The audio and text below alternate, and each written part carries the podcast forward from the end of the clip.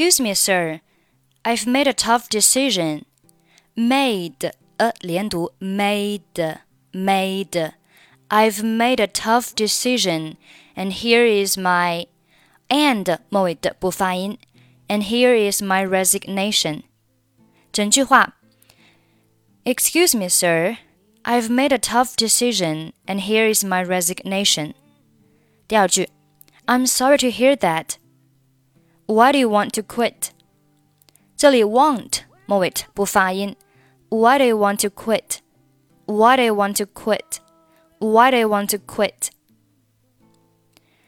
I'm sorry to bring up my resignation at this moment. Bring up 这里 up 末尾的 p 失去爆破，不用发音。Bring up, bring up, bring up。我们在发到 p 的时候，只需要把嘴巴闭起来就可以了。I'm sorry to bring up my resignation at at this moment。这里 at 和 this 可以连在一起读，但要注意的是，this 当中的 th 是不参与连读的啊，直接和后面的 it 连读就变成了 at this, at this, at this moment, at this moment。at this moment。后面，But I've decided to study abroad。这里 but 和 I've 有两种方式，你可以选择 but 末尾不发音，或者是 but 和 I've 连读成 but I've, but I've, but I've, but I've decided decided 末尾的不发音。But I've decided to study abroad but I've decided to study abroad. 注意 study 和 abroad 这里是属于元音和元音的连读，前面一个元音是以 e 结尾的，所以中间加上一个 e 的半元音。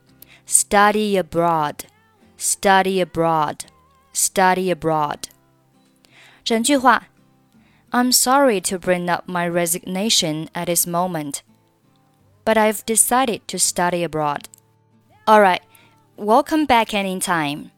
这里 back 和 anytime 连读是 back anytime, back anytime. Welcome back anytime. Welcome back anytime. Thank you, sir.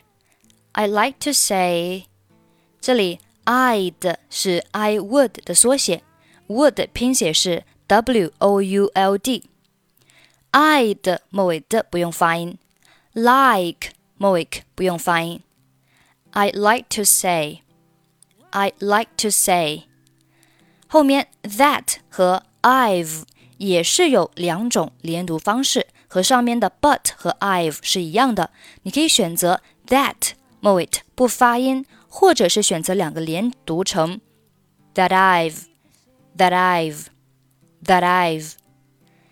I like to say that I've really enjoyed working with you，或者是 I'd like to say that I've really enjoyed working with you 都可以。Enjoyed 末尾的不用发音。Enjoyed working with you. Enjoyed working with you. However, I think it's time. I think it's about time for me to leave.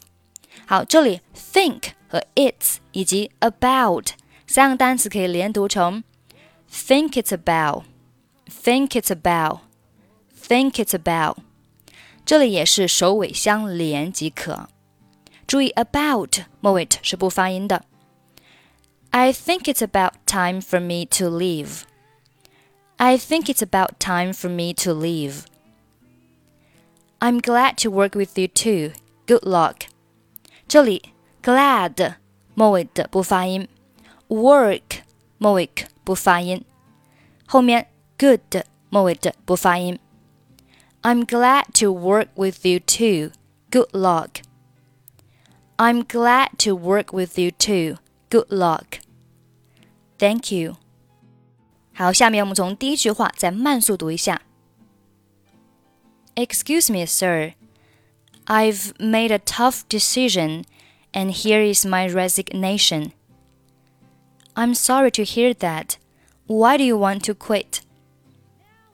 I'm sorry to bring up my resignation at this moment, but I've decided to study abroad. Alright, welcome back anytime. Thank you, sir. I'd like to say that I've really enjoyed working with you. However, I think it's about time for me to leave. I'm glad to work with you too. Good luck. Thank you.